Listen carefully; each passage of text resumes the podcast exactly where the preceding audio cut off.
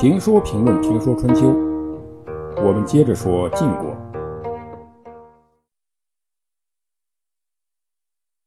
晋文公在稳定了国内的政局以后，接下来就开始奖励功臣。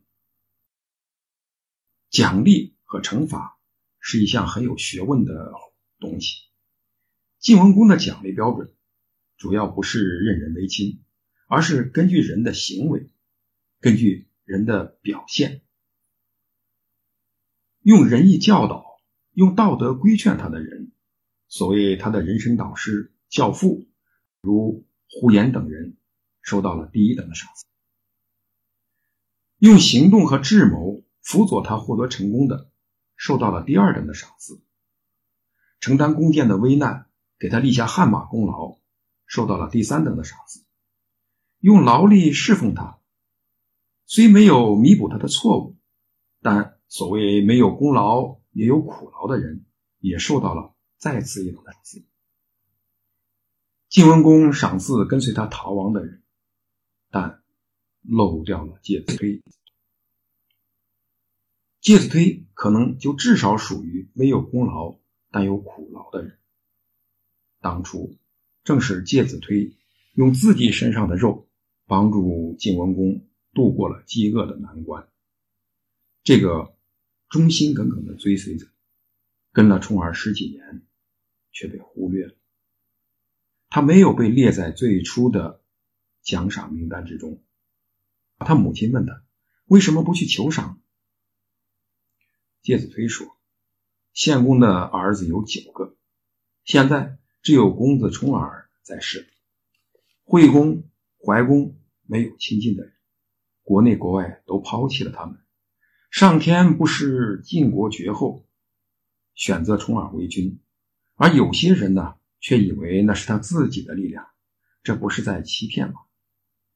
偷别人的财物叫盗，何况贪天之功为己有呢？介子推的意思是我不去贪天之功，他说的那些贪天之功，或许是在说胡言。当初到达黄河岸边，呼延呢就把玉璧还给了重耳，说：“下臣背着马龙头、马缰绳跟着您在天下巡行，下臣的罪过也多，下臣自己尚且知道，何况您呢？请您让我离开吧。”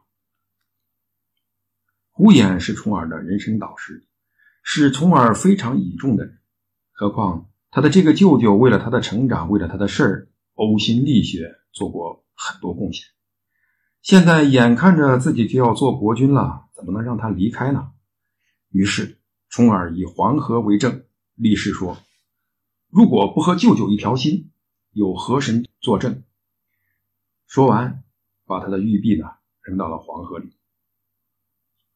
介子推瞧不上这种人。介子推在道德方面是高尚，但介子推低估或忽略胡衍、赵崔。先真等人，他也是不对的。重耳能做国君，当然有一些他称之为上天或天意的成分，但更主要的还是人为的结果。这其中，胡衍、赵崔、先轸、胡毛、贾陀、魏抽、介子推等跟随他的人都做出了很大的贡献，但最突出的可能还是胡衍。赵崔、先人等人，正如上面所提到的，胡衍是重耳的人生导师。在重耳的经历中，胡衍给重耳不少影响，尤其是在做人方面，在逃难地的选择，在李克请重耳回晋国继位问题上，在迫使重耳离开齐国、坚定信心与楚国交战等问题上，都可以看出。胡衍呢是师傅师爷的角色，好像有胡衍在，重耳就有底。跟随重耳逃亡的还有一个舅舅，胡衍的哥哥胡毛。但很显然，重耳呢更依赖胡衍。先轸对重耳的影响或功劳，主要在做事儿。先轸有办法，有智谋，是谋略方面的奇才，因此。在此后的伐曹救宋、城濮之战以及晋襄公继位后的萧之战中，先人的才能得以施展。有了先人，晋国无论是晋文公还是晋襄公都不愁打不了胜仗。因此，先人被很多人认为是军事家、战略家，甚至尊奉为战神。呼延以先人，一个教导重耳做人，一个帮助重耳做事，打胜仗。这人事的问题解决了，晋文公称霸的问题也基本解决了。但是这两个人谁更厉害，谁更重要呢？在这个问题上，重耳是偏向于胡衍。这倒不完全是胡衍是自己的亲舅舅，而是在对重耳的影响力方面，在重耳看来，做人比做事更重要。因此，在打败了楚国、论功行赏的时候，重耳重奖了胡眼。很多人不服，说整个战役从战略部署到战术的执行，都是先人的功劳。怎么能让胡眼得首功呢？对此，重耳是这么回答的：“城濮的战争，胡眼劝我做人要讲信用，不能失去信用。先人说打仗以战胜为重，我听了先人的话，取胜了。然而，先人的说法只是有利于一时，胡衍说的是千秋万代的功业。”怎么能让一时的利益超过千秋万代的功业呢？因此，胡衍应该得到首功。如果仅从这段话来看，重耳或许带有私心偏心，因为就城濮之战而言，先人的功劳的确最大，而没有这一仗的胜利，重耳就会被打回晋国，哪里还有机会称霸？但是。从多年来胡衍对重耳的教诲与影响来说，重耳的做法也是正确的。毕竟做人比做事更重要。人不好，事儿做得再好，也不可能长久。很多人可能不明白这一点，认为只要聪明，只要有办法、有计谋，就一定能成功。实际上，没有品德，不讲信用。